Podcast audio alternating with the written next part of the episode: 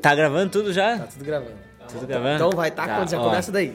O Rogério foi o cara que teve a conversa comigo. Você lembra ontem quando a gente tava na- no teu apartamento que eu tava que eu te disse, ó, que eu que eu tinha um amigo que teve uma conversa comigo que me ajudou a fazer a grande transição na minha vida? Aham. É o Rogério. Prazer. Uau! Ou seja, é, no dia de hoje é a segunda pessoa que a gente tá entrevistando que é totalmente importante pra isso que tá acontecendo. Claro, com certeza. É verdade, né? Porque senão não teria Pontos jornada mutação. solar, não teria jornada solar, aí sem o Hugo Bonembre não teria conhecido a jornada solar. Então, bem-vindo, meu irmão! Valeu! Que vamos estar aqui nesse lugar maravilhoso, incrível. Abertura oficial. Abertura oficial. Ah, e tem que ter uma abertura oficial, né? É isso. Tem.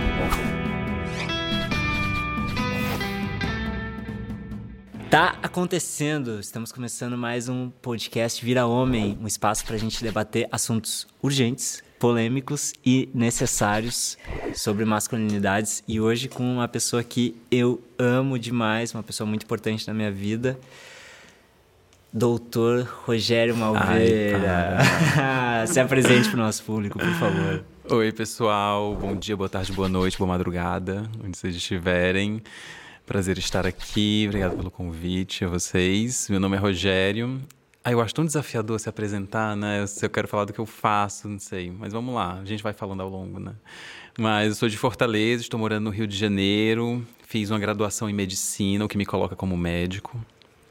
E fiquei muito frustrado com a medicina que eu encontrei. E aí eu passei seis anos fora da medicina, fiz uma outra graduação aí da vida, de assuntos, seja masculinidade, espiritualidade, comunicação, empreendedorismo. E comecei uma mestrado em saúde pública, comecei a querer voltar a atender, trabalhei na pandemia e agora estou aqui no Rio de Janeiro de volta à medicina, fazendo residência de medicina de família e comunidade, que é uma perspectiva um pouco diferente da medicina que a gente tem ocidental, né? E busco fazer essa conexão, assim, porque eu acho que eu fui para a faculdade de medicina, mas eu não encontrei o espiritual e nem o social. E aí eu fui para o mundo espiritual e não encontrei a parte social. E aí fui para o mundo acadêmico e para o mundo social e não encontrei o espiritual. Então, acho que eu vou construir, quero construir essas pontes onde é possível e necessário construir essas pontes hoje em dia, né? Porque tem lugares que às vezes uma ponte não dá e tem que ser um muro mesmo. E aí eu quero, busco construir essas pontes, que é um lugar difícil, né? Porque Mas, mas só vamos fazer essa ponte pra todo mundo pegar de novo. Quais são as, a, a ponte entre o quê? eu acho que eu acho que as coisas que eu acho importante eu não encontrei no lugar que eu fiz, assim, Mas tipo, é- na é saúde, espiritual, espiritual, social. social. e o que a gente tem hoje enquanto saúde, sei lá, são coisas que eu busco fazer essas Espiritual, pontes, né? social e saúde. Seria isso. Eu acho que seria. Eu nunca pensei no terceiro. Pra mim sempre foi espiritual e social, mas quem sabe aí tem saúde no meio, né? É, Tu falou acadêmico também. O acadêmico, né? Eu acho que são esses lugares que eu vou e eu vou querendo conectar com as coisas que eu tô indo, assim, sabe? Então, tipo assim, sei lá, eu era empreendedor de impacto social e aí tava num mestrado acadêmico de saúde pública, onde as pessoas falam mal do capitalismo porque temos que falar, porque realmente é uma questão, mas eu estava com uma empresa. E aí eu vou para o mundo espiritual, para o mundo da medicina integrativa, e as pessoas têm lá no movimento antivacina. E eu estou no mestrado em saúde pública, onde a gente advoga pela vacina, e o mestrado foi sobre vacina. Então, são esses lugares assim, né? Sei lá, estou num grupo de homens e não se discute a parte social, e eu estou lá enquanto único homem não hétero do grupo e com vários sentimentos. Então, são esses lugares de tensões, assim, sabe? Esses não lugares, assim. Rogério, e esses dias eu tava no festival do Social Good Brasil. Tava lá fazendo um resumo poético. Ah, é? Inclusive, Menina, é, foi, muito legal. Foi muito bom. E uma coisa que eu vi que eles faziam no festival, que eu achei bem legal, é uma audiodescrição de si mesmo. E como a gente está aqui no podcast, queria te convidar para se audiodescrever para as pessoas que estão nos ouvindo. Ai, garotas, outro desafio também na minha vida atual. Audiodescrição. Eu sou um Audiodescrição. espelho pra você. Ah, olha aí. Só pra você se Então, ver. estou hoje reconhecido como homem, porque eu tenho barba e tenho, nasci né, biologicamente homem, tenho um cabelo descolorido agora, bem platinado, porque já perdeu a cor roxa dele. Tenho uma pele branca, mestiça, nordeste, que é essa coisa branco, mas não tão branco assim. Tô com uma blusa da Negro Piche, que é uma marca maravilhosa, que é uma blusa com várias mulheres negras. E um brinco de Xangô. E é isso, machadinho da justiça acompanhando. Tá bonitão, irmão. Ai, valeu. Ai, graças a Deus, 2022, né, gente? Renascimentos, pós-pandemia. Toda vez que eu vejo o Rogério, ele tá diferente. É. Toda graças vez. a Deus, gente. Porque que- a vida. Eu não, gente, tem que ser, né, Tem que gente? ser. O sangue muda a cada 21 dias, gente. Tem uns amigos meus É da, da época de colégio que toda vez que eu vejo eles, tá igualzinho. Mesmo corte de cabelo, mesmo tipo de camiseta, mesmo tipo de barba, mesma postura. E eu olho assim, é, é muito fácil reconhecer. O Rogério também é fácil de reconhecer, porque sempre tá diferente. O Entendi. cabelo sempre tá diferente, a barba sempre tá diferente, o estilo tá sempre É diferente. mesmo, né? Só o sorriso que é o mesmo. Ai, garota, Ah. sucesso. É isso, né? Se aproximar de si mesmo, né? Acho que pra mim faz muito sentido isso, assim. E a gente vai mudando, mudando, se aproximando e vê que tá longe, aí chega mais perto, mas tá longe aí. E vamos botar assim numa escala de distância de estar perto e longe de você. Você tá mais perto ou mais longe agora?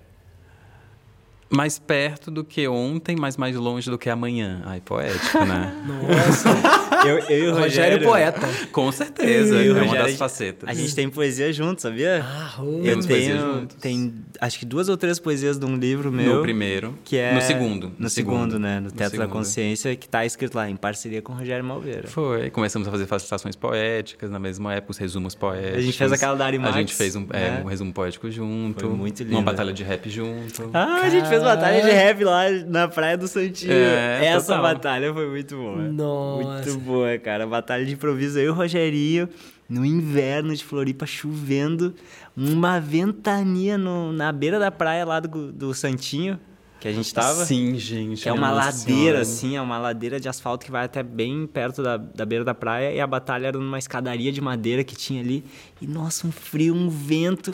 e aí deu problema no, no microfone da batalha, só tinha o, o som de fundo, Nossa. aquele rap instrumental. E tinha que cantar no gogó mesmo. Nossa. E eu e o Rogerinho, primeira vez na batalha. Isso porque a gente tava no rolê Caminho do Artista, né? A gente foi lá, vamos lá experimentar e...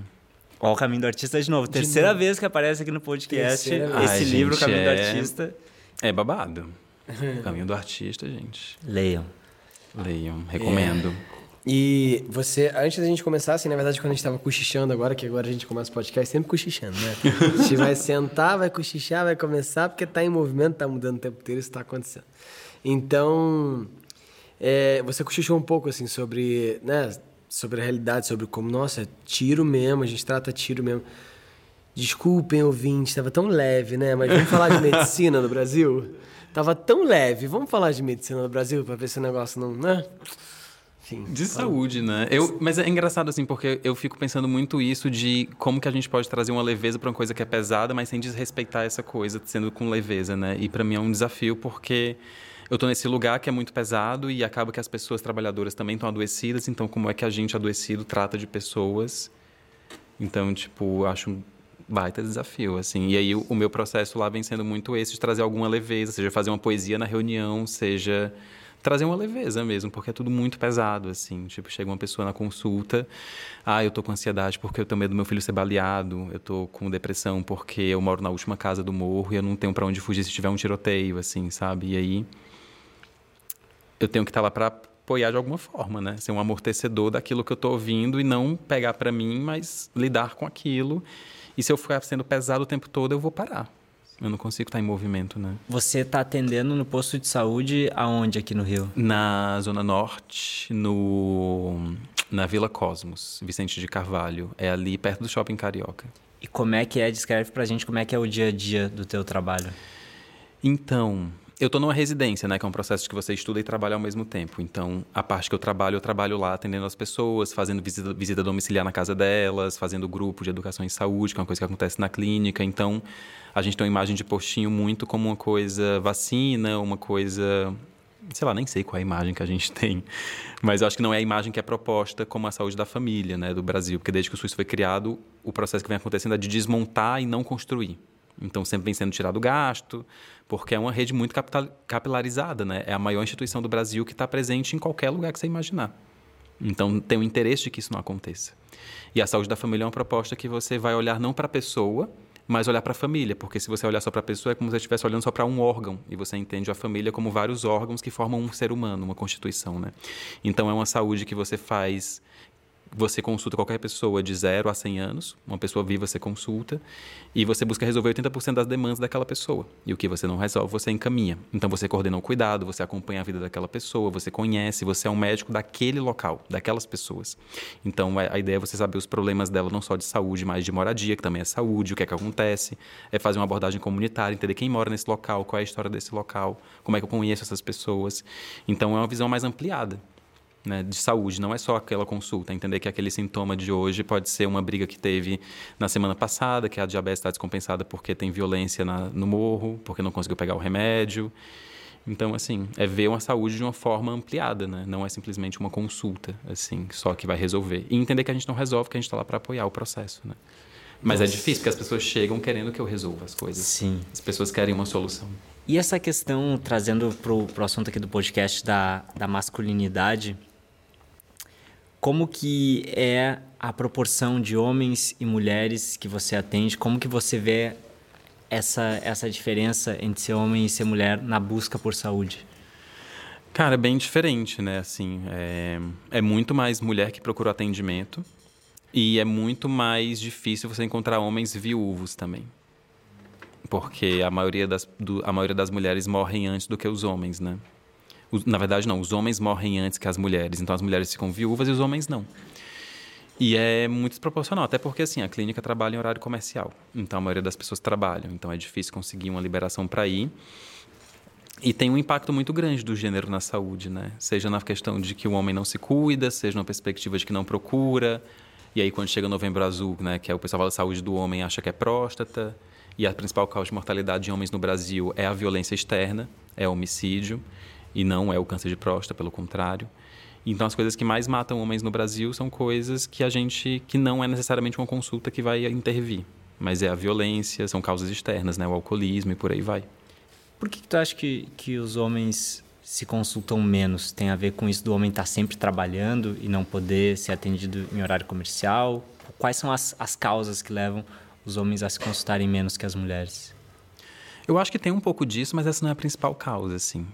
Tipo, eu acho que assim, eu acho que tem uma questão de gênero muito forte, porque tanto gênero quanto raça foram coisas que nasceram com a colonização. Então, chegaram aqui no Brasil e decidiram que uma pessoa de uma pele mais escura vai ser uma função social e quem é pele mais branca outra. E assim como pessoas que eram homens vão ter uma função de conquistar, de fazer, e outras pessoas que não são homens vão ter a função de apoiar que esse processo aconteça. Então, é muito comum os homens estarem numa posição de vou prover, vou fazer, não posso ficar doente, não vou cuidar. Então, tem um caso muito emblemático que eu tenho em contato de uma pessoa que é um homem que tem uma questão de obesidade, diabetes, pressão alta, que tem uma carga de trabalho gigantesca, trabalha num local e depois de noite, de madrugada, trabalha em outro local, não dorme. E tem uma condição financeira ok, mas tem, esse, tem essa questão de trabalhar muito e não se cuidar em relação à própria saúde, assim. E tem uma questão de gênero muito forte, assim, de não precisar de cuidado. Quem traz nas consultas não é ele, é a filha, que é uma mulher. E acontece muito isso, das mulheres virem trazer. Filho não leva tanto. Então acontece muito das mulheres trazerem os homens para consulta. Né? As companheiras, as parceiras, assim. E não o homem vir espontaneamente, né? Mas, óbvio, falando de um recorte de homens héteros em relação com mulheres, né? Assim, porque tem homens gays que, são, que é um outro recorte, homens trans, né? Mas enquanto esse lugar que é muito mais comum que aparece na clínica, né? É muito isso, assim. Inclusive, a gente assistiu um vídeo de masculinidade junto na consulta, né? Eu passei um vídeo daquele O que os homens mais temem, que é aquele inglês What Man Fears the Most, que é um cara num bar que está assistindo um pai conversando com um filho. E aí ele, e os dois estão bebendo cerveja e ele fala desse momento de que o pai pergunta para o filho como é que ele tá. E aí é esse momento que o filho passa por toda uma reflexão se ele vai dizer que está bem, se não está, o que, é que ele vai conversar com o pai dele, o que, é que ele não vai conversar. E ele fala sobre essa questão do álcool, de suprimir os sentimentos, né? Então, assim, é bem interessante, assim. Mas falta essa reflexão, né? Ainda mais quando a gente está no contexto social que, assim, não tem tempo para parar para refletir sobre isso, né? Tipo... Sim. Pois é, os homens têm esse lema sem tempo, irmão. É, sem totalmente. Tempo, de que sempre na correria, a correria sendo glorificada, colocada num pedestal. Tô na correria, tô na correria. Sim. E acaba que a gente vai entrando nessa correria e eu mesmo tô há vários finais de semana trabalhando direto Claro, é por uma causa, é por, aquilo que eu acredito, mas às vezes me vejo me colocando nesse lugar de, nossa, estou muito cansado, não vou fazer por exemplo, minha rotina de autocuidado da pele, do Sim. rosto. Não vou fazer porque tô muito cansado, porque eu trabalhei muito. E aí sai Sim. isso. Daqui a pouco é 5 da tarde, sei lá, não escovei os dentes. Já, já vira uma outra coisa. Sabe? É. E aí vai isso isso vai escalando. Daqui a pouco é dormir poucas horas essa noite.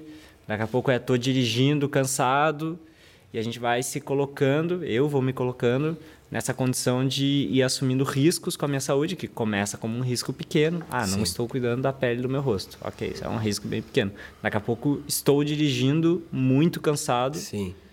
Porque trabalhei demais e preciso chegar no outro lugar e Sim. eu preciso dirigir porque eu sou o homem. Sim. E alguém paga essa conta, que são as uhum. pessoas que estão próximas dos homens, né? Uhum. Então, tipo assim, é muito.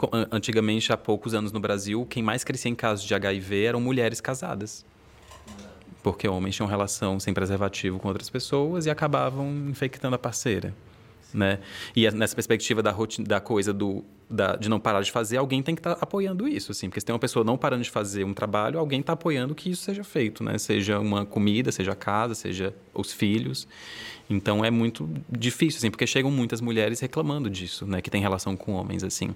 De que o marido não escuta, de que não faz as coisas, de que é difícil, até no extremo de violência doméstica, outras violências mais sutis que acontecem no dia a dia.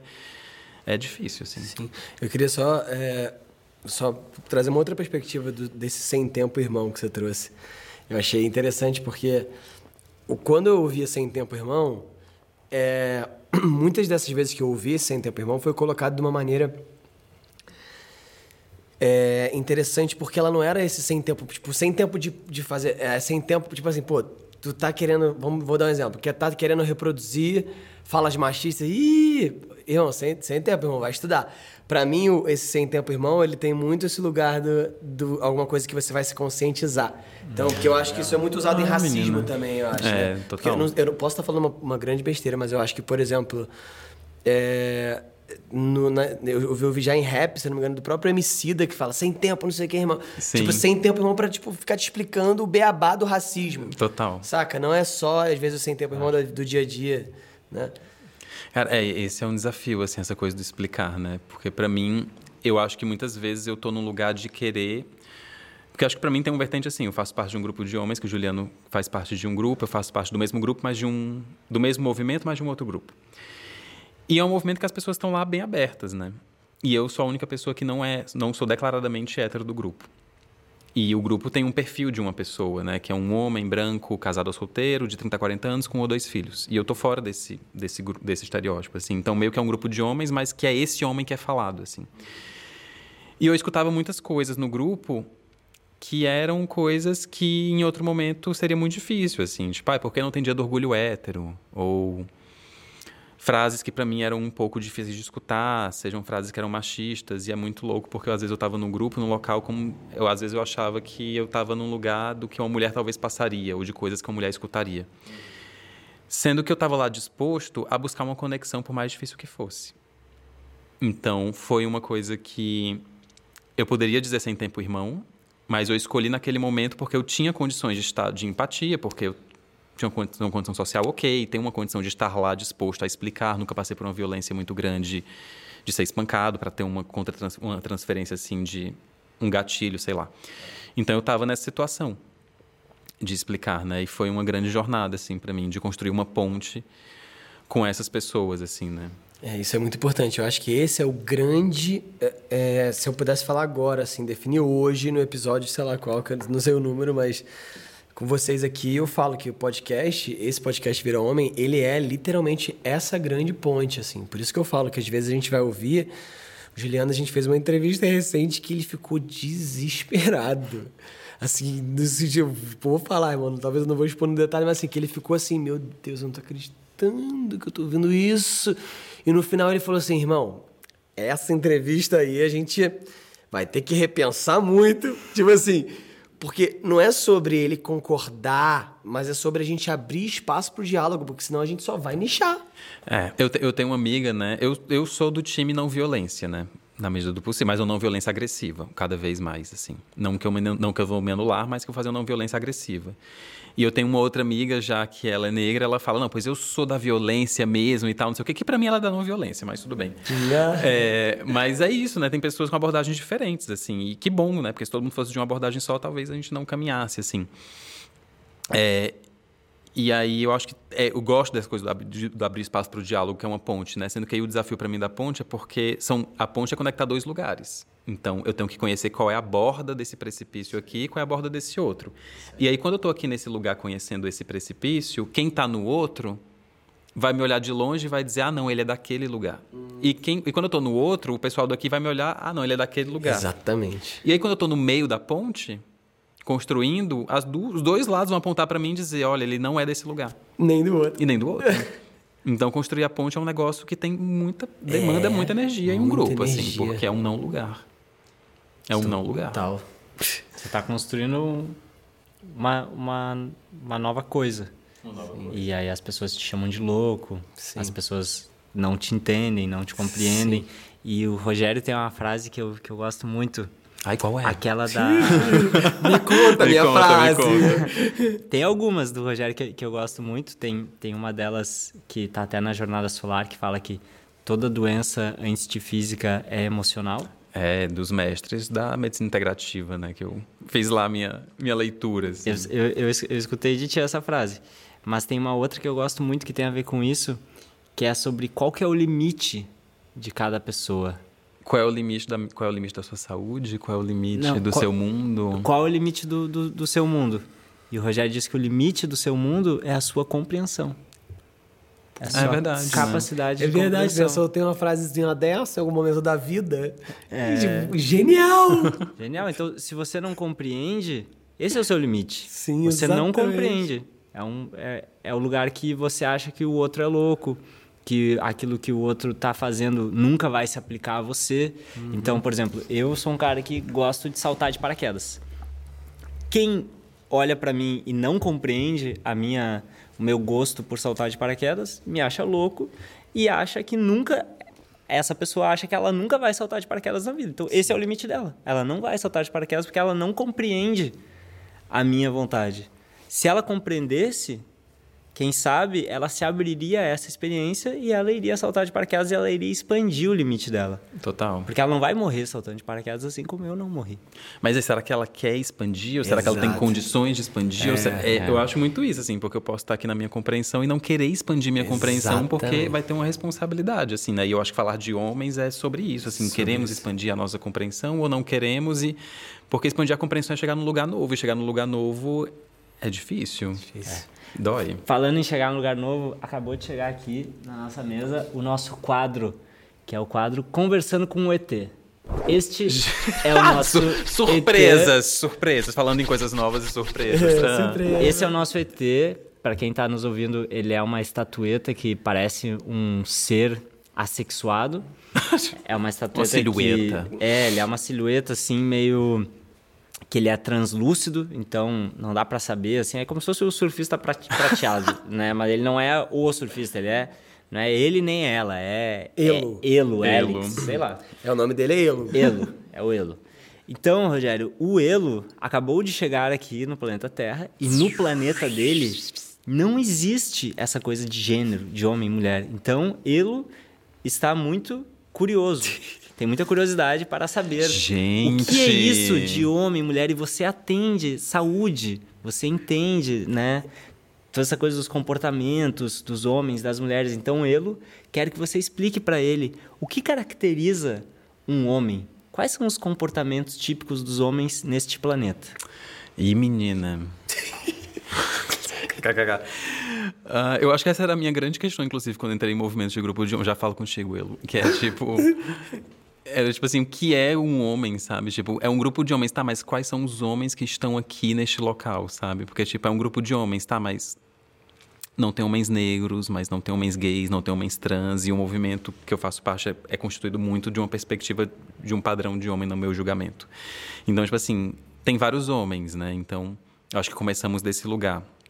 Então acho muito difícil, porque um recorte desse homem negro, obeso que eu atendo, com essas questões de muito trabalho, é diferente de um homem negro que mora na Zona Sul, na mesma cidade, sei lá, é, são muitas camadas, né? Tipo, acho muito louco, assim.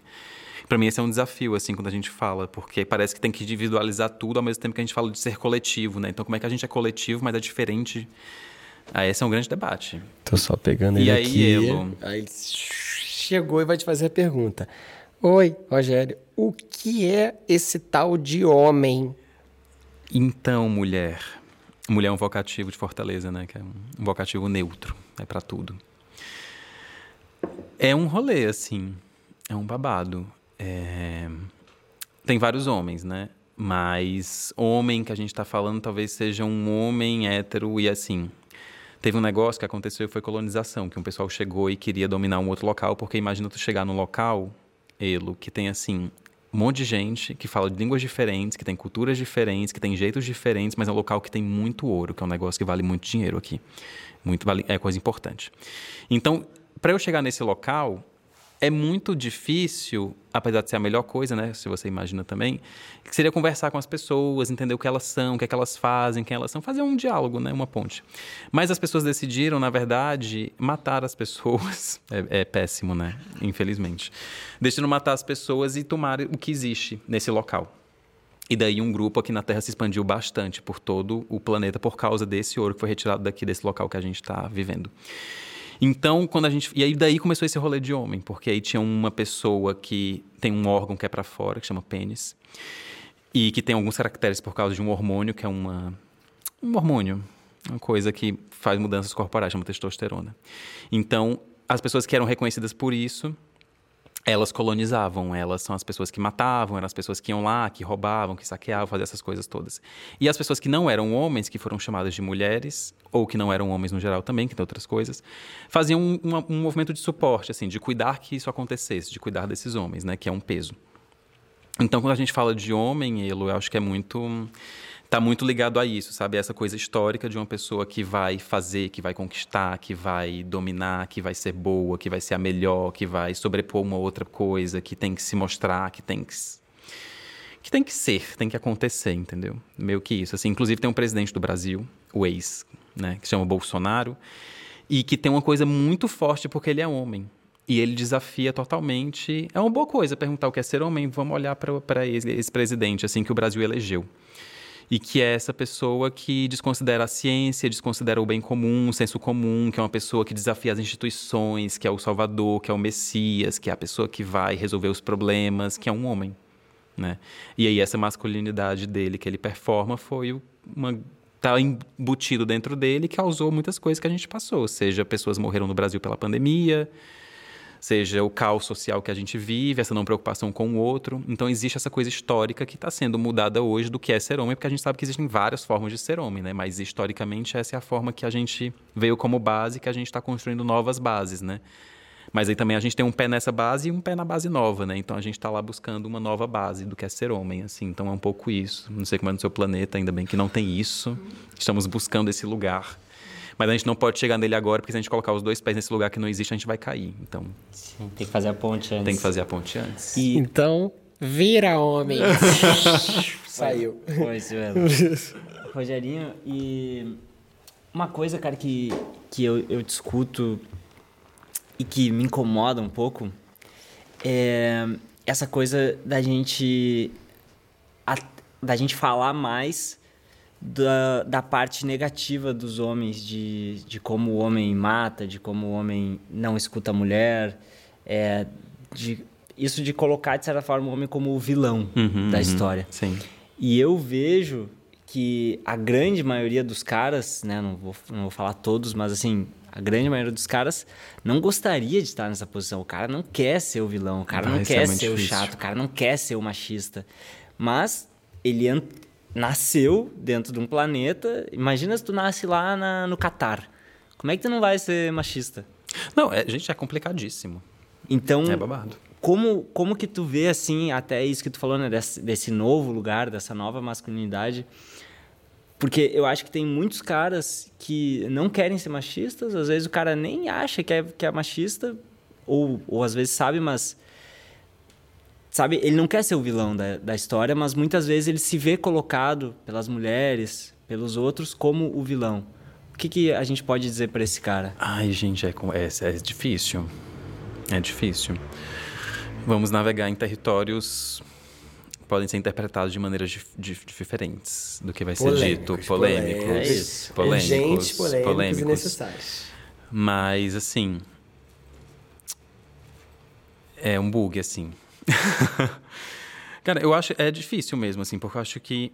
Eu, pelo menos, eu acho que ninguém quer estar numa posição de ser o vilão, né? De ser uma pessoa que é apontada como ruim, porque acaba que se, assim. Tô organizando aqui minha fala. Por exemplo, quando eu falava para os meus amigos ou pessoas que eu conheço que assim, ah, eu faço parte de um grupo de homens que discute o que é ser homem e é muito babado, e eu sou o único homem não hétero do grupo. As pessoas automaticamente falavam assim: "Nossa, que difícil". Porque elas já imaginam tudo isso do que eu trouxe aqui falando pro Eludo, que é ser homem, né? E a gente sabe que isso é uma coisa histórica, mas não define as pessoas, né? Então, se eu também coloco um julgamento em cima de uma pessoa que eu nem conheço, de preconceitos e estereótipos do que é ser homem, eu também não dou nenhuma chance de mudança para essa pessoa. Eu coloco uma ponte, eu não construo, não, eu coloco um muro, eu não construo uma ponte.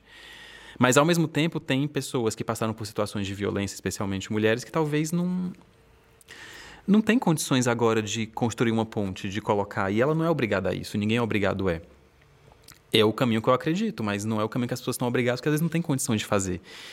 Então, às vezes, eu vou encontrar alguém que está muito dolorido, e aí, ao invés de eu querer que essa pessoa não coloque sobre o rótulo sobre mim, o que eu posso fazer é escutar essa pessoa, entender que não é necessariamente comigo, eu faço parte dessa estrutura, mas não é uma coisa minha comigo, é uma coisa da estrutura que a gente vive, que eu estou representando essa estrutura porque carrego isso, assim. Mas não é uma raiva para mim, eu, Rogério, é uma raiva mais geral, assim. E aí eu posso apoiar como uma coisa de escuta para aquele momento, por mais difícil que também seja difícil para mim. Mas se aquela pessoa está com uma dor maior do que eu e eu tenho condições de, de escutar, eu acredito num caminho mais de escuta, se eu tenho condições, né? Então, talvez acolher essa dor, do porquê que essa pessoa está me vendo desse jeito, o que é que ela passou, o que foi que aconteceu. E aí depois eu posso trazer o meu ponto se tiver espaço para isso, né?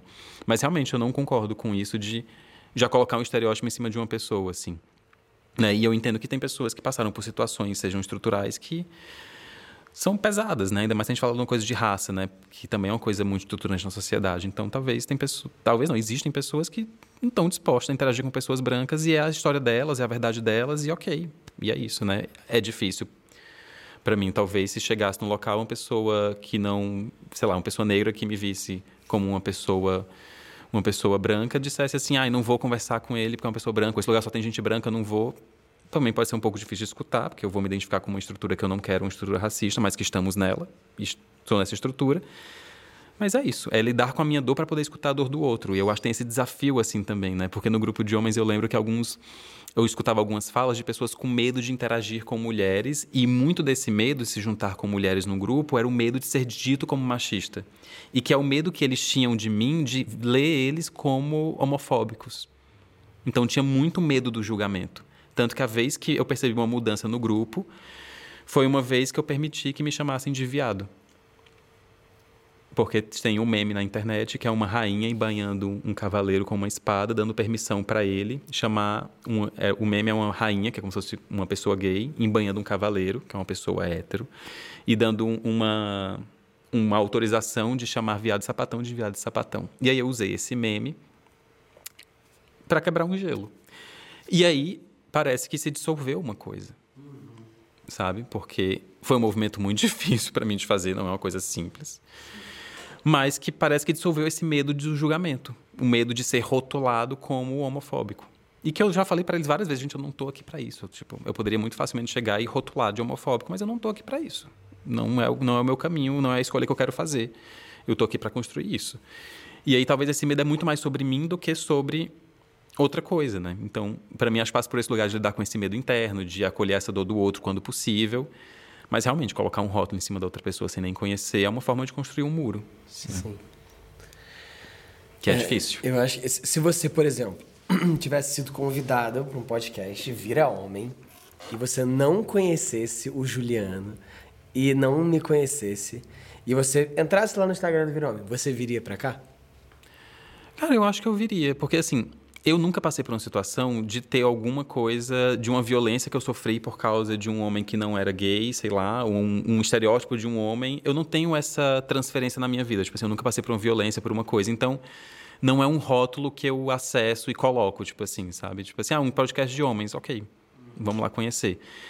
Então, para mim, eu não tenho esse gatilho. Outras pessoas, com certeza, têm. As pessoas com quem eu digo que eu estou no grupo de homens, elas falam: Meu Deus, deve ser insuportável, deve ser muito difícil. Sabe? São mulheres que te dizem isso? Não, são homens? homens também. Homens? São homens também. Que eu acho que pode ter um pouco desse lugar também de não querer se identificar com esse ideal de masculinidade, ter essa, essa repulsa, assim, também, sabe? É, eu... Mas a maioria são mulheres ou homens gays ou homens que não performam como homens também, assim, como homem tradicional, né? Que também é um movimento que entra no, na coisa do queer, né? Que é o ser o, o, queer, ele não é só um gay, por exemplo, uma pessoa hétero que não performa como um homem hétero, também é uma masculinidade queer, não deixa de ser. Sim. Cara, esse lance do preconceito eu vejo como ele vai, rebate e volta. Então, por exemplo, o Brasil é um país racista. Total. E tem pessoas que são racistas e tentam justificar isso com as estatísticas. Uhum. Como se o fato de ter mais pessoas negras presas significasse que os negros são mais violentos. Quando uhum. a gente uhum. sabe que Não é assim. a polícia prende as pessoas negras por um, por um critério subjetivo e não por realmente terem cometido crimes, necessariamente. E não prende pessoas brancas que a gente sabe que cometeram crimes. Então, as estatísticas muitas vezes mascaram as coisas. E eu vejo que tem esse, esse preconceito de muitas mulheres e de muitos homens gays com homens héteros. De como se todo homem hétero fosse um babaca, um otário, um cara que vai performar uma masculinidade tóxica. E esse preconceito que vem nessas pessoas acaba ferindo esses, esses homens esses homens héteros e isso gera uma dinâmica negativa, sabe? De não gerar um diálogo, não gerar uma, uma comunicação e desse homem hétero também daí não querer entender as demandas dessas outras pessoas. Como que a gente faz para começar a dissolver, né, já que tu, tu trouxe isso, dissolver esse esse gelo que existe entre essas partes da população e começar a criar uma ponte para que as pessoas comecem a conversar mais? Cara, é bem difícil, né? Mas para mim passa por esse lugar de eu olhar quais são as crenças que eu tenho e de escolher olhar esse lugar. Que é uma escolha, não deixa de ser, né? Então, eu quero escolher esse lugar, eu não quero escolher esse local, então acho que passa primeiro por essa escolha, assim, eu falando da minha experiência eu nesse grupo com outros homens que não são gays, eu nunca estive num ambiente com tantos outros homens héteros, assim. Você escolheu isso, você escolheu se Eu escolhi conscientemente, né? E aí tem uma frase do Gurdjieff, que é um mestre sufi, que diz sofrimento... Não, como é? Esforço voluntário e sofrimento consciente. que é o que ele diz para a mudança, né? Um caminho para o autoconhecimento. E eu tenho condições de fazer isso, que eu tenho uma condição financeira boa, tenho condições também sociais de estar nessa disposição interna de ir para esse lugar, né? Porque inclusive é muito diferente eu, enquanto médico, atender um local que é super vulnerável socialmente por várias questões históricas e um local onde as pessoas têm condições, assim, né? E se auto, tem um autocuidado, porque tem condições de fazer esse autocuidado, né? Então, acho que parte primeiro dessa escolha, assim, de querer ver o outro por quem ele é e não só pelas dores que eu carrego, mas é muito complexo assim, porque num país super racista, eu pedir para uma pessoa negra olhar para uma pessoa branca de uma outra forma, talvez para ela seja muito doloroso e uma, mais uma imposição e repetição de uma coisa, né? Então é difícil, porque a gente vive nessa essa estrutura que o Brasil foi fundado numa violência, então muito complexo assim. Eu conheço mulheres que não interagem com homens e conhece um homem que fez uma violência sei lá, psicológica ou fez alguma atitude que foi machista e mesmo depois de cinco anos, quando o homem consegue falar com a mulher que teve a situação e resolve, e vai atrás e faz as coisas, mesmo assim continua, sem, continua escolhendo não falar com aquele homem. E é uma escolha dessa pessoa e é válida. Mas é difícil porque não é uma escolha que constrói ponte, mas... Você vai falar que é inválida? Não mas eu não como. vou dizer que é inválida, jamais. Não vou.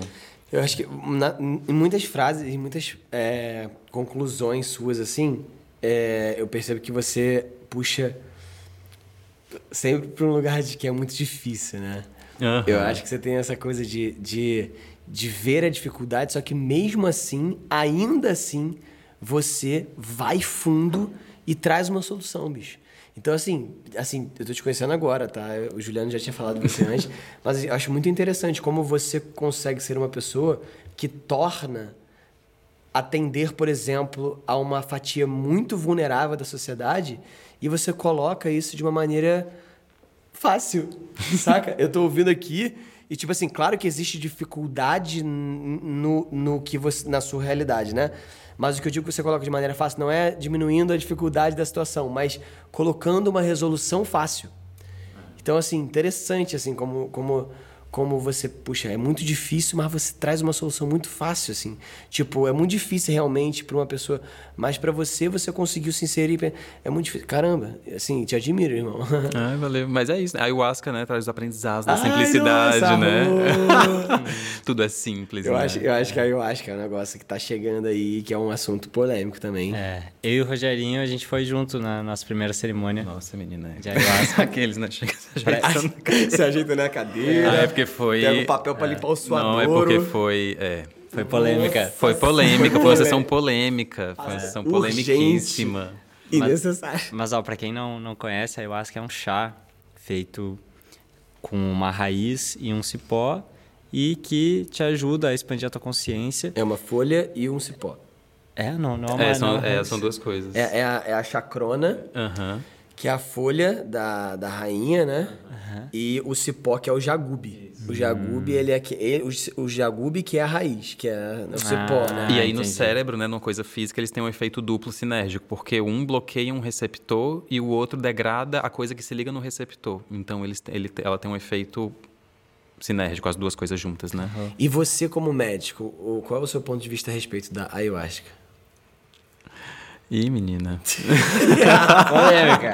Hoje é só polêmica. É, eu acho que quem tem condições de consagrar ayahuasca, consagra. E é um- uma ferramenta maravilhosa. Não uma ferramenta, né? Mas uma medicina poderosíssima, assim, de um alto mergulho, né? Tem vários... Tem um documentário no Netflix que é O Último Xamã, que é uma pessoa que vai numa jornada de cura e que vai atrás de ayahuasca. Eu acho que é, tem uma efetividade muito boa, assim, né? Eu acho que a gente, na sociedade, usa várias medicações antidepressivas e a gente sabe que a fluoxetina, que é o remédio mais usado, no começo os estudos mostravam que não era bom, existiu todo um marketing por conta da fluoxetina. Então, eu sou uma pessoa que busca usar o remédio de uma forma muito racional, demais até, e só quando necessário. E eu acho que seria uma, uma boa coisa, né? Agora é isso, eu quero ver o que vai ser mostrado. Porque muitas vezes os antidepressivos que eu passo e os benzodiazepínicos, né, que é o remédio tarja preta para dormir, é para uma anestesia da realidade que vive porque não tem condições de suportar. Então, e aí muitas vezes a gente fala na medicina de família, né, ah, desprescrever, tirar as medicações, mas porque tomar remédio tarja preta por muito tempo é ruim. Mas será que aquela pessoa que está passando por tanta dor e não tem um, um suporte social, alguém que faça uma escuta qualificada, não tem um apoio, o que é que ela tem? E o que, que ela vai ver no final das contas, né? Mas a ayahuasca, para quem tem condições, é maravilhosa, né? Tem uma frase que é: ayahuasca é para todo mundo, mas nem todo mundo é para ayahuasca. Sim. Ah, Cara, eu vi alguns líderes empresariais, pessoas maravilhosas, super inteligentes, que têm negócios prósperos e que tomaram ayahuasca e que transformaram seus negócios em ainda mais prósperos, se transformaram em pessoas ainda mais criativas, ainda mais expansivas. Eu não conheço ninguém que tomou ayahuasca e entrou num fluxo negativo. Ah, eu conheço É, duas. eu conheço eu conheço duas. Eu conheço e que inclusive deu ruim. Mas é isso também, eram pessoas que já tomavam antidepressivos, que você não pode estar tomando medicação, É, né? Você tem, tem você tem- todo- você tem que fazer uma anamnese, antes, você tem que ter. Anamnese. é, não é só chegar lá e. É, anamnese é uma coisa importante, inclusive vale a pena. Até explica o que é essa anamnese, só para as pessoas entenderem. Então, menina, anamnese é você conversar com aquela pessoa e você fazer uma. Você colher uma história daquela pessoa, né? Você entender quem é aquela pessoa, o que é que ela faz, né? Então, você vai numa consulta e você faz uma anamnese. Um Você- diagnóstico. Depois do diagnóstico. A anamnese é para fazer o diagnóstico. Antes anamnese, diagnóstico. Isso. Antes de fazer o diagnóstico, faça uma anamnese, né? E aí eu acho que esse é o problema dos talvez, né? Desse rótulo que estava contando. Talvez as pessoas façam um diagnóstico antes de fazer uma anamnese. Perfeito. Que é uma conversa, né? Perfeito. Que é é, eu acho que isso é uma coisa muito que, que vale ser ressaltada, inclusive se a gente está falando de ayahuasca, vale a gente falar né, dessa responsabilidade, porque a part- é, é isso, assim, você está disposto a ver né? Eu já atendi pessoas que falaram para mim que não estavam dispostas. Pronto. Que eu tinha proposto um método integrativo, uma coisa diferente em outro momento, e a pessoa falou para mim: "Eu não tô querendo ver isso". É, então ela pronto. sabe. Sabe. E aí é esse negócio da compreensão, né? O Paulo Freire traz, a- traz o conceito de, de situação limite e do inédito viável. A situação limite é aquela situação que está na minha borda e que é uma situação limite que se eu ultrapassar, eu chego no inédito viável, que é aquela coisa que é inédita, que eu não conheço, mas que ela é possível, ela é viável de acontecer. Então, acho que a ayahuasca é uma coisa que as medicinas, né, as medicinas tradicionais ajudam a expandir os meus limites e trazer o inédito viável para perto, né? E se eu cheguei nesse inédito viável, eu tenho um outro inédito viável aqui mais perto, que vai chegando, né? Então, por isso que é sempre um processo de busca e não de completude, né?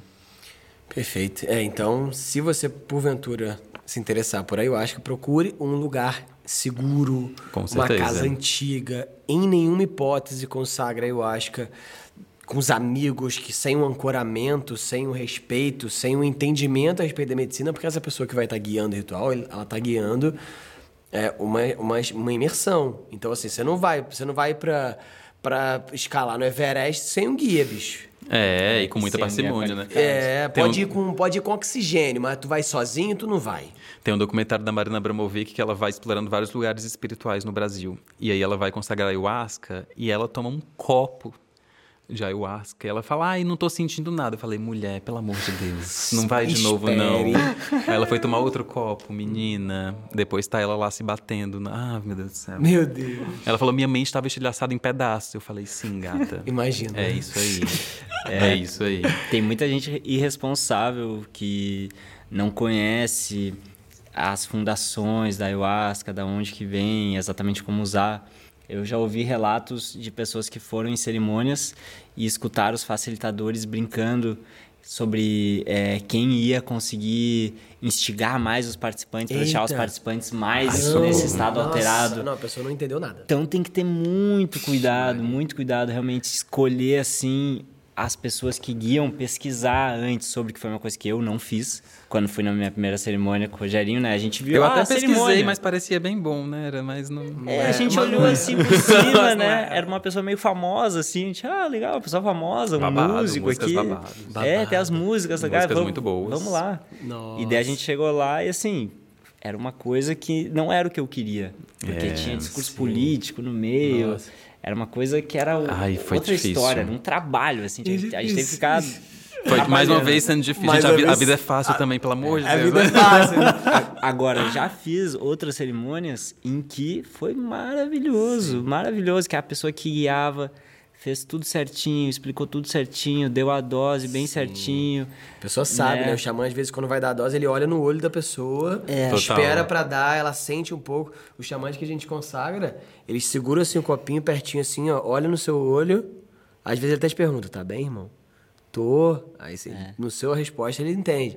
Né? Aquela É. E- pessoa que prevê não existe. E antes de servir, teve uma pesquisa, Isso, perguntou, anamnese, aquela fez coisa. anamnese certinho. Aí sim, a experiência Saber de onde é que vem essa ayahuasca, de Isso quem aí. dá, de quem provém. É. Mas a revolução é essa, né? Pra mim, a revolução é voltar pro passado, né? Tipo, seja pras medicinas tradicionais, essa coisa coletiva. As pessoas no começo não tinha isso que a gente tem hoje. As pessoas cuidavam todas de si na comunidade, no coletivo, né? As medicinas originais, as pessoas se cuidavam de si, não era mente separada de corpo, de espírito, era tudo junto. Então não tem como uma coisa ser separada da outra. Então é esse resgate que a gente passa hoje, apesar de toda a tecnologia que a gente tem, né? E eu acho que o homem também passa um pouco por isso, de resgatar pro passado, mas não de reproduzir o passado, mas de olhar para essa dor do que foi o começo do ser homem e ressignificar essa dor do que existiu, entendeu? Porque sem olhar para o passado eu não consigo crescer para frente, né? Tem uma, é, uma coisa aqui que eu queria te perguntar. É, na verdade, só fazer um breve comentário. Você falou que na unidade que você atende é de 0 a 100 anos. Não, não, o que eu quero, que eu quero dizer, porque Ah, assim, tá. é difícil um pouco explicar o que é saúde da família e o que é medicina de família e comunidade, porque é uma coisa nova, uma coisa que não é falada por vários motivos, seja uma questão de não ter interesse que isso aconteça e tal. Então, as, as pessoas quando perguntam o que é um médico de família e comunidade, a gente diz assim, olha, é um médico que atende pessoas de qualquer idade estando vivas e que olha para a família delas. Não tem nada a ver com isso de, de idade de realmente de 0 a 100. Isso aí foi um exemplo seu. Não, foi um porque, exemplo meu. Porque me marcou uma coisa você ter falado de 0 a 100, porque... é, e voltou agora, pelo fato da gente estar falando né, da ayahuasca e tal, a gente foi agora num, no Acre, no aniversário de 102 anos do Pajé. E do, do cacique da aldeia, assim. Enfim, foi todo um rolê super feminino, que foi a primeira vez que a liderança feminina Xanenal é passada de pai para filha. Nossa. E aí a- e as três irmãs estavam à frente dessa aldeia, que é a, a aldeia Chan- É um nome é, difícil, né? Esquisito pra gente no sentido da nossa, da nossa fonética. Mas é, foi muito interessante assim, a saída e ver exatamente como as medicinas da floresta. Cara, o, o, o cacique tem 102 anos. Não pode ser atendido pelo Rogério já. Não pode ser, já passou. Ele vai. Ele, se, eu, vou, vou avisar aqui, Pajé Chuanê, assim que Chuanê, se vier na cidade, acho que traz reservas. Porque não vai ser atendido na UPA, não, que é de 0 a 100, bicho. Já passou. Isso porque o que contaram lá é que passou de 100 anos, assim, porque 102 anos é o que eles têm certeza. Porque na época eles tinham alguns anos já. Perguntaram ah, quantos anos nasceu, quanto tempo? Porque não tinha isso. A contagem começou, sei lá, 60 anos, 70 anos atrás. Então, Total. eles perguntavam ali ainda pra. Ah, então, assim, com certeza ele tinha mais de 100 anos, então botaram 102. Tipo isso. e aí, o que que, o que, que eu, eu queria é, fazer essa relação assim? Você se considera um pajé da cidade grande? Ixi, menina, que pergunta. Olha, eu nunca tinha pensado nisso. Ah, eu não sei, eu não, não me sinto confortável ainda com esse título, assim, porque. Ai, não sei. Se for um curandeiro, talvez. Um mago, talvez. Mas o pajé, eu não sei, porque tem uma coisa tão indígena, né? Que eu ainda não me apropriei disso, assim. Por mais que no Ceará tenha muito e na minha história tem uma questão ali, mas eu não- ainda não me apropriei disso. Talvez quando eu me apropriar, disso, aí eu talvez me sinta confortável. Mas o, o Mago da Cidade Grande eu acho uma boa. Inclusive, acho um bom título, assim, né? Mago da cidade grande. Mas é isso, cura. né? As pessoas às vezes chegam com umas queijas e falam, vamos olhar pra isso aqui. Vamos pensar, vamos escrever um pouco, vamos, vamos fazer outra coisa. Isso aqui não tem relação com isso. E é muito louco porque as coisas acontecem, assim. Chegam coisas que pra mim que eu fico, gente... Espirituais, claramente. Espirituais. Como é que você resolve isso? É. Espiritual. É, vai, vai, deixa a galera resolver. Respeitando a medicina, claro, né? Nada fora do limite da ética, nada assim, né? Tipo, mais dentro dos limites, assim, mas já chegaram questões que eram que não se revelou espiritual, mas quando você abre uma porta, assim, a coisa acontece, assim. Normalmente mulheres, né? ainda não chegou nenhum homem com uma questão espiritual, né? Porque acho que fala um pouco disso, desse lugar, assim. Você vê, né? Você vê. Será que os caras acham que é, co- é coisa de viado também? Ai, não sei. Mas é uma É, coisa a- meio bizarra, meio assim, espiritualidade, talvez. ela, ela do- da maneira que foi elevada, vou falar uma coisa muito polêmica, tá? Eu acho que a espiritualidade é, sobretudo, né, a católica, por ser uma coisa muito do homem, que o homem que precisa ser, o homem respeitado é o homem como a, a, a, a gente estava conversando na última entrevista que é o cara mais coberto, é um cara, né, meio com uma roupa que é meio assexuada, né? Então, esse cara talvez tenha propriedade para falar sobre espiritualidade. Total. Mas assim, tipo. Que loucura, Total. bicho, porque é distante, né? Você, você distancia a espiritualidade de você, e aí você não consegue ir num médico e se o cara fala pra você que pode ter alguma coisa a ver é, com a espiritualidade, ou a mulher, né? Porque a gente tava discussão- discutindo sobre falar o cara também toda hora, sobre a médica ou essa pessoa falar sobre isso, você ter a sensibilidade de falar assim, caraca. Pode ser que seja mesmo. E não vai. e Não, não, não, esse negócio comigo não pega, não. Em mim não pega. Nossa, eu ouvi tanto homem heterotop falando isso. Em mim não pega nada, não. Isso aí pode esquecer que comigo não é assim, não. Sabe? Total. Tipo assim, chuta macumba, sabe essas coisas dessa galera que é.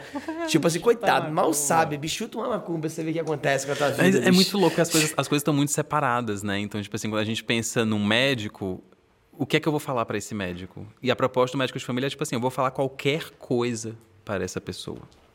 E essa pessoa vai me ajudar com qualquer coisa. Com qualquer coisa que eu trouxer para ela vai ser válida. E aí eu acho que isso passa um pouco com essa questão de masculinidade, porque é tudo separado, assim. Então, tipo, eu que vou resolver, não sou eu no coletivo. A solução é essa única. Né? Então parece que tudo é segmentado, é fragmentado, né? E a proposta é justamente juntar. A saúde da família é você olhar a pessoa como um todo, é olhar a família, né? E eu acho que a masculinidade passa por isso hoje, né? De parar de olhar para mim solitariamente, mas olhar em conjunto, olhar para a sociedade, olhar para o todo, olhar para as consequências do que foi o ser homem, olhar para as novas possibilidades, para os novos futuros, para os novos caminhos, né? Então acho que tem muito desse sair desse individualismo, dessa coisa separada e para uma coisa em conjunto, o que é mais complexo. Mas a vida é complexa, né? A vida é um sistema. Mas ao mesmo tempo, o Rogério tem uma coisa também de simplificar. Até ele, Adoro. ele trabalha com letramento em saúde. Que agora eu estou no letramento para a saúde. Mas é o mesmo, é o mesmo rolê. Es- explica pra gente, Rogério, porque eu, eu, como já morei, a gente morou dois anos e pouco junto, eu e o Rogério, conheço bem. Ele criou um software que ajuda médicos a imprimirem a receita de uma maneira mais entendível, mais compreensível para as pessoas. Tem um, um, vídeo que o Rogério gravou lá nas ruas de Fortaleza, que eu acho maravilhoso, que é ele perguntando para uma senhora na rua: se o médico te diz para tomar o remédio de 8 em 8 horas, o que, que você faz? Aí a senhora diz: toma às 8 da manhã e às 8 da noite. Aí a, a, a amiga dela que está do lado diz assim: ah, eu tomo logo oito comprimidos de uma vez. Que isso? Total. E, ou se o médico diz tomar via oral, a pessoa diz, ah, toma de hora em hora. Meu Deus! Então, existe uma falta de compreensão da, de grande parte da população que se chama analfabetismo em saúde e que é muito pouco falado aqui. O Rogério, graças a Deus, trabalha resolvendo o analfabetismo em saúde, né? Trabalho com esse letramento para a saúde, ajudando as pessoas a entenderem, seja com esse software. Ah, existe, está gratuito? Como, como é que está o software? Segue, segue, segue gratuito. Como, assim. como é que, a, a, se tem algum médico aqui do SUS ou médico particular também, médica que está nos ouvindo e quiser ter acesso ao software, como é que faz? Só entrar no www.pulsares.com.br. Pulsares. Pulsares. Pulsares é um corpo astronômico que é tido como farol do universo, mas que é uma estrela muito antiga. Então é uma coisa que as pessoas estudam para olhar para o futuro, baseado no que já aconteceu. Nossa. Então essa proposta de voltar para a medicina, para a coisa como era, mas olhar pro, pensar o futuro olhando para essa medicina do começo, né? Para essa saúde do começo. O cara tem visão. Tem visão. o cara tem visão. Puxou, né? Eu tava pensando assim, caraca, o Juliano, eu acabei de pensar isso. Juliano trouxe o cara maneiro pra cá. Juliano me traz umas pessoas boas. O cara tem visão, mano. Não, a gente morou junto, não, não foi por acaso. Sim. Aprendi muito com, com o Rogerinho. E vice-versa. E então, como você vê, Rogério, essa questão do, do letramento em saúde, especificamente para os homens? Quais são as principais coisas que os homens precisam aprender para se cuidar melhor, para ter mais saúde e para não perpetuar essa estatística de que os homens vivem sete anos a menos que as mulheres? Total. Eu acho que primeiro a gente fala de letramento para a saúde, né? E de falar letramento para a saúde, a gente tem que falar um pouquinho de saúde rápido, assim, né? Que a saúde que a gente tem contato, que é essa saúde ocidental, ela foi construída por homens nesse paradigma que a gente falou antigo, né? De ser homem, esse paradigma antigo. Então, a saúde é uma coisa que sempre foi, historicamente, unidirecional. Onde eu faço saúde para você porque eu sei e você não sabe. Você é o médico, eu sou paciente, você Isso. me diz o que é saúde. Eu coordeno, você recebe e unidirecional. E aí o letramento para a saúde é um... Inclusive, quem começou a humanização na saúde foram as mulheres. Nise da Silveira. O movimento de humanização na saúde começou por causa do parto. Nossa. Então, veio desse lugar. Não foi um sempre, homem que trouxe a humanização delas, na saúde. Sempre. É. E, tem, e tem homens, inclusive, que já foram entrevistados e que dizem o quê, Juliana? Dizem que que todo feminismo vem de ideias dos homens. Quando a gente sabe que existe uma parte do feminismo que foi instalada pelo capitalismo, mas a grande motivação, na verdade, do feminismo que a gente sabe veio das próprias mulheres, do seu desejo de, de se libertar. E a gente sabe que o próprio autoconhecimento para homens, que a gente está aqui com a Jornada Solar, com todo esse movimento de autoconhecimento, foi inspirado em movimentos das mulheres. E agora a gente está aqui com um médico de família, um cara que é um empresário do ramo da saúde, que faz mestrado do impacto. em saúde, da área do impacto, impacto. social patrocinado pelas principais players de saúde aqui do Brasil, que já foi dar discurso. Menina, tô querendo conhecer essa pessoa. Ele deu um discurso, ainda não. Ele deu um discurso no Canadá, no evento Canadá, patrocinado por uma das maiores fundações aqui do Brasil, no mesmo evento que a Emma Watson estava discursando. O Rogério, ele é um Rogério. cara de altíssimo nível. E ele está aqui falando da visão dele sobre saúde. Então, escutem esse cara, porque ele, na minha visão, é um dos principais médicos que a gente tem Menina Drauzio Varela, corre aqui. É o Drauzio Varela dos jovens, é. da nova era. Yes. É o Drauzio Varela da nova era, tá aqui na nossa frente. Drauzio Varela da nossa época. É isso. Que gente, isso, me chama pra equipe de transição, Lula, tamo aí. Aí, boa. Se você é um homem e não se e, e não se identifica assim com esses médicos mais velhos e tal, que tem aquela coisa mais antiquada, que tudo cara quer te passar uma receita com um remédio, escuta esse cara aqui, o Rogerinho, Sim. porque ele integra Tudo. Exatamente. Ele tem uma visão integrada da vida, que nem você vai fazer uma, uma massagem, você está com uma dor nas costas. Vai em qualquer massagista. A pessoa não vai te fazer uma massagem só no lugar da dor. Porque ela sabe que os músculos têm uma cadeia muscular, que o músculo está Exatamente. conectado com a fáscia, que está conectado com o, o osso. Então, assim, para você resolver a sua dor, você precisa olhar para um sistema. Se você tá com uma dor, seja ela emocional, seja ela física, seja espiritual, você está perdido na vida, você precisa olhar isso de uma maneira integrada. E o Rogério é um médico isso que, que integra tudo isso e que nos ajuda no básico, no básico, no letramento. Então, Rogério, qual que é o letramento que os homens precisam ter? Pois então, a gente falou um pouco de saúde, né? E aí o letramento para a saúde é o quê? É você olhar para essa pessoa que está recebendo saúde e perguntar: Menina, você entendeu? Tipo assim, como é que tá isso aí para você? Né? Então, letramento para a saúde é como é que as pessoas acessam, compreendem, avaliam e aplicam as informações em saúde no dia a dia delas. Então, assim, como é que eu acesso as informações? Quais são as informações que eu encontro? Como é que eu avalio elas no primeiro momento? Como é que eu compreendo elas com o que eu já sei? Como é que eu faço uso dessa informação para eu tomar uma decisão da minha saúde? Então, o letramento para a saúde é uma coisa que não é só eu fazer saúde e acabou. É eu entender o que é que a pessoa faz com isso que eu oferto. Qual é a decisão que ela toma? Entender a aplicabilidade do que o médico passou no dia a dia do paciente. Não só o médico, mas qualquer pessoa que atende e na sociedade como um todo. Então, tô lá vendo TV, passou uma, uma, uma, propaganda de, sei lá, de alguma coisa, de vitamina D. O que é que eu entendo disso? Eu vou comprar, eu não vou comprar? Eu vou, ver, vou ler um rótulo de alimentos no mercado, vou ver uma campanha do Ministério, vou olhar as vacinas no Brasil. E aí, como é a comunicação? O que foi que eu tive acesso? O que é que eu entendi? O que é que eu já sei? Então, letramento é esse convite para se conectar.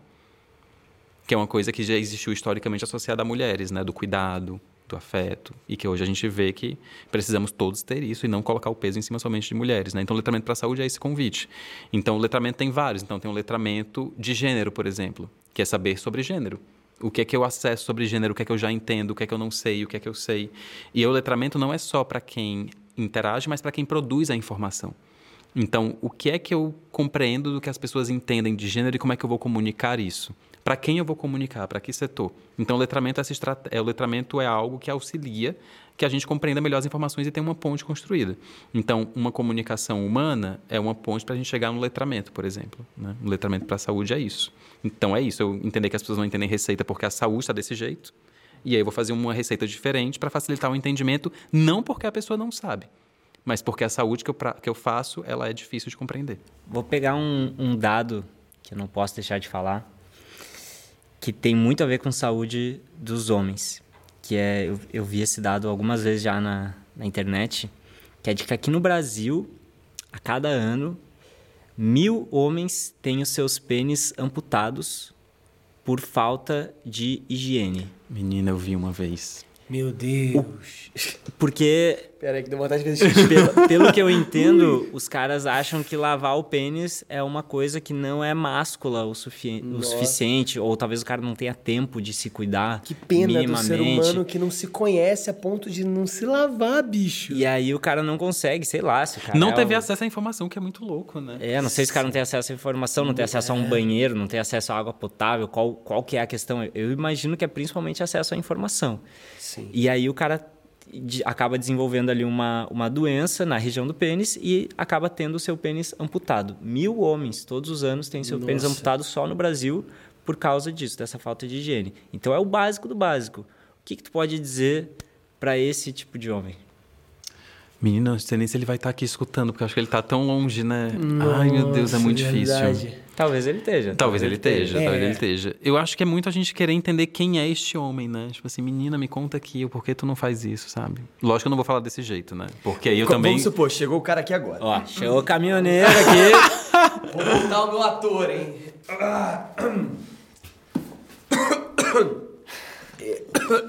Desculpa. Engasgada. Ai, tô com a coceira no pau.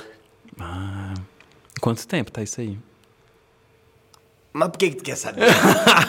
não, porque eu tô aqui pra te ajudar, né? Tenho que saber de algumas coisas, assim. tá. Ah, coceira, né, né? Coceira a gente tem coceira, mas eu acho que essa coceira, coceira mesmo começou assim a ficar mais, mais feia mesmo, assim. Deve ter. Que? Uns dois anos? Mas tu não lava o pau? É, é, lavo o pau, lavo, claro que eu lavo o pau. Joga uma aguinha, né? Passa uma aguinha no pau. Tu não puxa, tu não abre ele. Como assim, puxa? Bota pra baixo, assim, porque o pau ele tem um negócio que puxa pra baixo. A pele? É, a pele. Ai, não, puxar a pele. Tem cheiro, né? Vai ficar deixando cheiro, ficar cheiro na mão. Mas é, é o teu pau. Tu não quer. Não?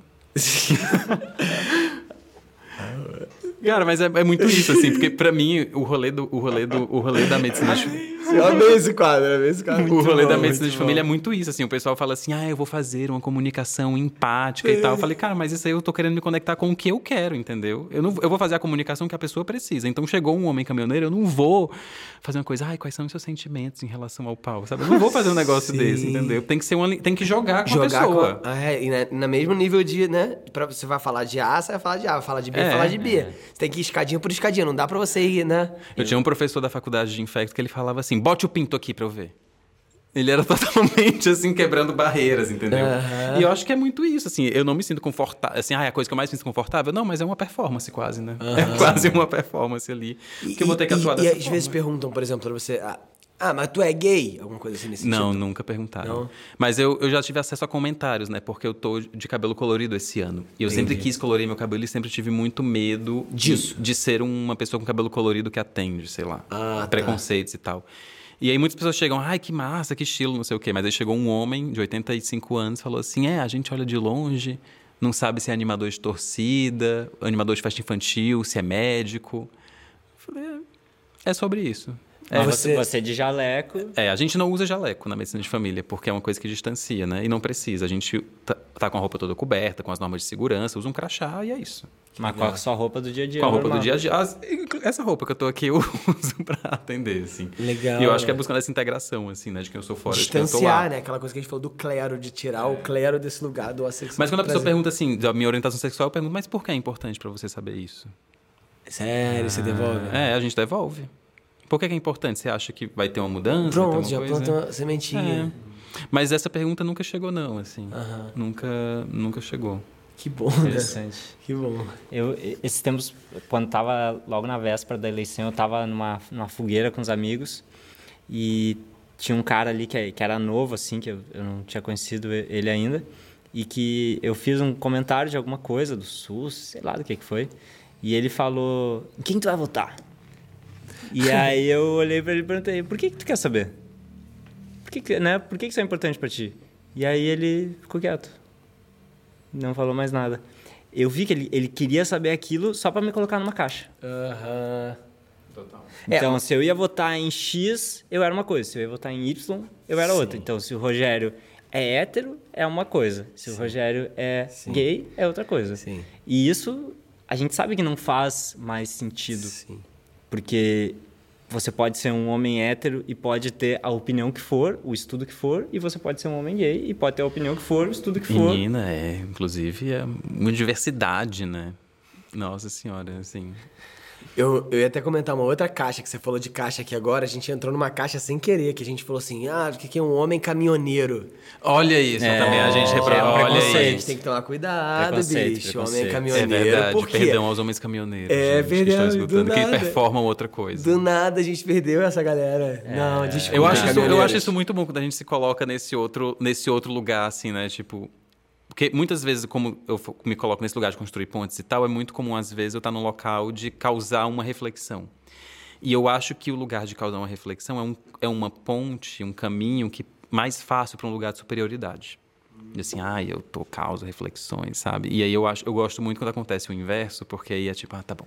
Tá vamos, bom, é, vamos, ainda tô no caminho. é, vamos colocar na humildade. Lá na Índia tem um negócio que eu achei muito interessante quando eu fui pra um retiro espiritual. Eu sou muito espiritualizado, sabe? Eu sou tipo assim. eu fui- amo. Eu fui pra Índia, gente. Eu sou muito, eu sou buscador, tá? E aí, o que eu achei muito Eu, caçador de mim, Milton Nascimento. então, quando eu fui pra Índia, voltando a falar de novo, quando eu fui pra Índia, tinha uma, uma fila que eu achei muito interessante, que era setinhas, assim, aí tinha setinhas. Aí era setinhas seekers. Tipo assim, buscadores. Então, assim, o cara, num templo top da Índia, se a galera, nível de espiritualidade auge, búdico, ele vai entrar nos seekers. Entende? Então, assim, a gente que é buscadores. Então, é sempre o caminho da- do- dos buscadores. Então, aqui a gente tá nesse lugar de seekers. E o lugar do buscador é um lugar de não poder, porque é um lugar de um novo que eu não sei o que vai acontecer. E aí o lugar do não saber é um lugar de se render a uma coisa. E aí, se a gente fala de homem, disso que a gente comentou, né? Será que os homens, no geral, desse estereótipo que existe, né? Será, esse estereótipo de homem não quer se render. Não quer buscar.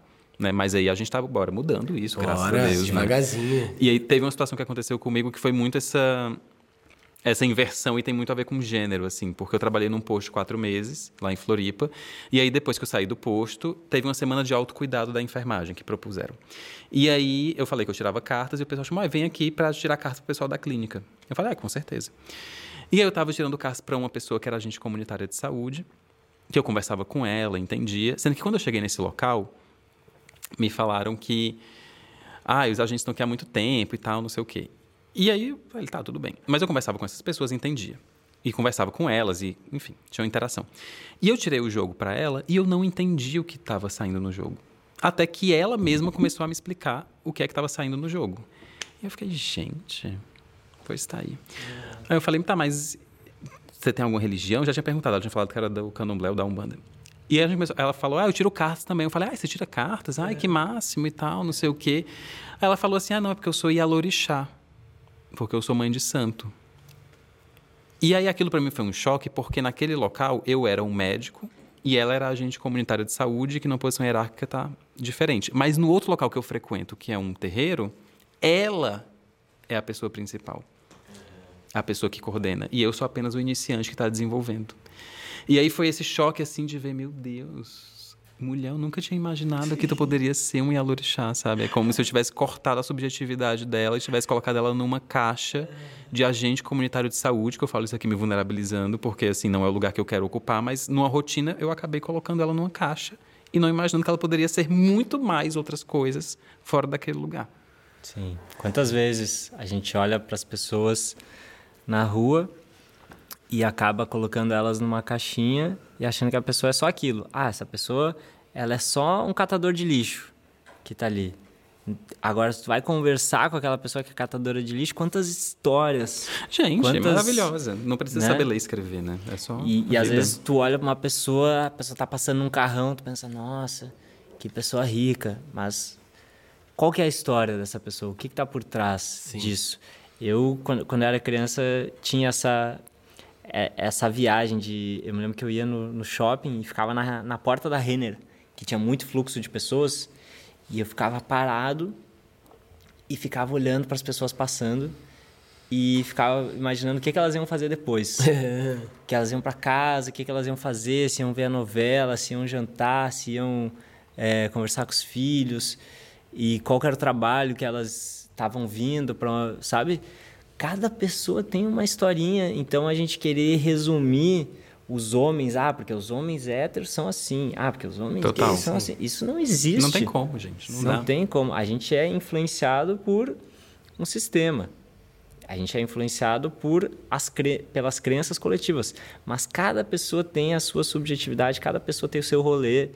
Entendeu? Nunca pode botar a pessoa numa caixa e achar que é, que é aquilo. Que é aquilo, sabe? que é Ah, ent- Total. então ele tem o cabelo descolorido, então ele é líder de torcida. Ah, Sabe? Gente, a Cássia Eller teve um filho. Eu acho isso pra mim. Eu tô pensando muito nisso agora, não sei porquê, mas tipo assim, a Cássia Eller que a pessoa. Não, essa mulher não vai se relacionar com homem, não vai ter um filho. Pois ela teve um filho, né? Tipo, as pessoas mudam. Rogerinho, quero puxar o nosso quadro final, Ah. que é o quadro Se Vira Homem. Ih, agora a gente fez tá Nossa, sincrônico. Tá, tá, tá, tá, tu, tu, tu lá, ó, bota um negócio. Tem até efeitos sonoros esse quadro. Até beber uma água. Então, vamos ao quadro Se Vira Homem, que é um quadro de respostas rápidas. Então, Che- Acessar os estereótipos, vamos lá. tem que ser rápido. Tem que ser rápido. É inconsciente. É, deixa o inconsciente vazar, a gente Não- quer que vaze. Vamos lá, Não- não vulnerabilidade. pensa muito. A gente tá atrás dos atos fálicos aqui. Ah, eu amo essa piada, faz toda vez, faz toda vez. É a quinta vez que ele Eu já vou usar essa piada, eu amei. Thiago York nos inspirando. Aí. Ah, Então, tá. É, é. Gênio. Rogerinho, vamos lá. Primeira, primeira frase. Eu falo e quando eu parar de falar você já completa. Ah, eu tá? achei Marília Gabriela, vamos. Isso, vamos lá. Rogério, homem que é homem, Chora. Todo homem. Foi mal, todo homem merece. Ser melhor. Um homem, para cuidar da sua saúde, precisa? Ser legal. A desconstrução do homem passa por. Desconstruir ele mesmo. Qual foi o último ato machista que você teve? Ixi, menina. É. Ah, um dia desse. Dia desse, próxima. Eu tô conversando até com uma pessoa, ela falou. Aí eu falei, é verdade, né? É verdade. Concordou com o machismo? Sim, sim. No primeiro momento eu falei, vale a mulher. Não, eu falei, não, tá bom, é verdade. Ah, Vamos lá refletir. Foi mais sobre. fácil. Foi, foi, foi. E Inclusive com a minha preceptora, maravilhosa. se você pudesse dar um recado agora para as futuras gerações e para todos esses meninos, homens que estão nascendo nesse momento, e aí não precisa ser tão curta, do tempo que você quiser. Ai, gente, acho que é ser você mesmo, assim. Não ter medo das coisas, não ter medo de ser julgado. Acho que eu, inclusive, passei muito por isso, assim, na minha história, né? Sendo uma criança que já se percebia diferente, na escola queria performar muito para pertencer àquele ambiente da escola, não queria ser visto como diferente, porque eu me descobri, eu ia estar fora daquele ambiente, assim. Então, acho que ao longo da minha infância eu acabei construindo isso, e acho que quando eu olho para trás e recebo essa pergunta, me vem isso de só ser você mesmo e se você for ser você mesmo sem afetar outras pessoas e causar uma violência a elas, tá tudo certo. Não tem nada de errado. É isso. Arroa. Vira homem. Vira homem. Obrigado, meu irmãozão. Valeu. Só assim pra gente se encontrar, né? É.